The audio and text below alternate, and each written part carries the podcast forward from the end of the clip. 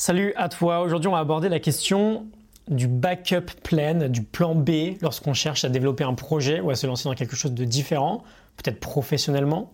On est toujours avec Chris Gilbo et son livre Born for This. Donc je te pose le schéma en fait pour cet épisode. On a une idée de projet, on veut s'investir dedans. En général, on a deux écoles. Euh, la première qui va te dire investis-toi à 100%, sois persuadé que ça va marcher. Si jamais tu anticipes l'échec, tu as déjà perdu.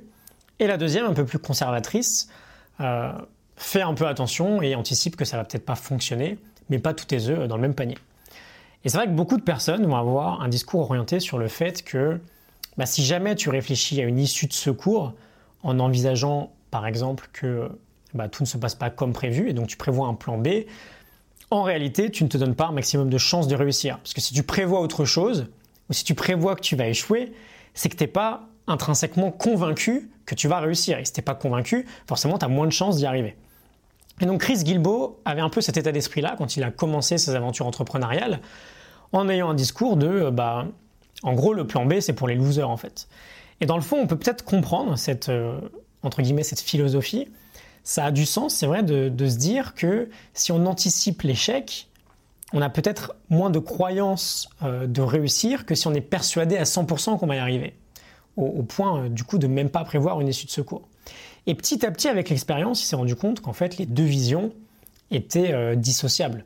On peut avoir une très forte conviction de réussir, mais également prévoir l'échec. Et même mieux, c'est le fait d'avoir plusieurs plans à côté qui peut nous permettre de prendre plus de risques en fait, pour mener à bien notre plan initial. Son idée du coup, que je trouve très pertinente, c'est pour ça que je te la partage aujourd'hui, c'est d'un côté de prévoir différentes options, si ça ne fonctionne pas. Il nous dit que derrière le plan A, si le plan A échoue, il y a 25 euh, autres lettres de disponibles, pour que dans le même temps, euh, comme on sait que ça ne fonctionne pas, c'est pas si grave que ça, bah, on s'autorise à prendre beaucoup plus de risques sur le plan A pour lui donner encore plus de chances de réussir. Euh, des risques que peut-être on ne prendrait pas si on n'avait que cette option-là disponible. Et j'aime beaucoup parce que il y a une, vraie leçon derrière tout ça, ça rejoint exactement ce que nous dit Nassim Nicolas Taleb dans son livre Antifragile, avec toutes ces théories sur l'antifragilité. En une petite minute, l'antifragilité, c'est quoi si jamais tu pas forcément au fait de ce concept-là? Quand tu es fragile, tu reçois une perturbation, tu casses. Quand tu es solide ou robuste, tu reçois une perturbation, ça te perturbe pas tant que ça, tu restes debout. Nassim Nicolas Taleb nous dit que on n'a pas de notion pour exprimer le fait que quand on subit une perturbation, non seulement on ne casse pas, mais encore mieux, on se renforce. Et donc c'est de là que vient l'antifragilité. Il prend l'exemple du feu, euh, le feu d'une bougie est fragile, au moindre coup de vent, il s'éteint. Le feu de forêt, en revanche, est antifragile. Avec le même vent, la même perturbation, il va s'en nourrir il va se renforcer et se propager encore plus. Et donc, devenir antifragile dans notre vie, c'est un excellent moyen de voir chaque obstacle comme des opportunités de croissance, en fait. Et donc, un excellent moyen d'avancer et de grandir encore plus. Et tout ça pour te dire que l'une des stratégies de Nassim Nicolas Taleb pour devenir antifragile, c'est justement d'avoir une infinité d'options.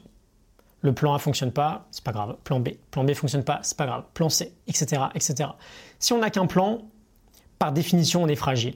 Parce que vu qu'on contrôle pas tout, si pour une raison extérieure le plan échoue, on est foutu. Euh, si on a quelques plans, on est robuste. Si on a une infinité de plans, on est antifragile. Et une autre idée pour devenir antifragile, qui rejoint aussi celle de Guilbeault, c'est euh, la stratégie barbelle. Être à la fois super conservateur et super agressif.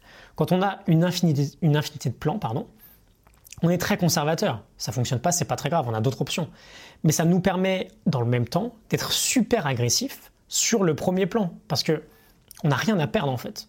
Et donc, on en revient à ce qu'on disait tout à l'heure, on prend plus de risques et on se donne plus de chances, du coup, de, euh, de réussir. Voilà, c'était un peu fouillé. On a fait un petit mix entre euh, Chris Guilbeault et Nassim Nicolas Taleb. Euh, je trouve que les deux idées se rejoignent bien, elles ont beaucoup de sens. Like et partage si ça t'a plu, j'espère que c'est le cas, que ça t'a bien parlé, que ça t'a bien, inspiré à développer une infinité d'options au quotidien dans tes projets pour être un peu plus antifragile. Je te retrouve demain pour euh, un nouvel épisode. À demain, salut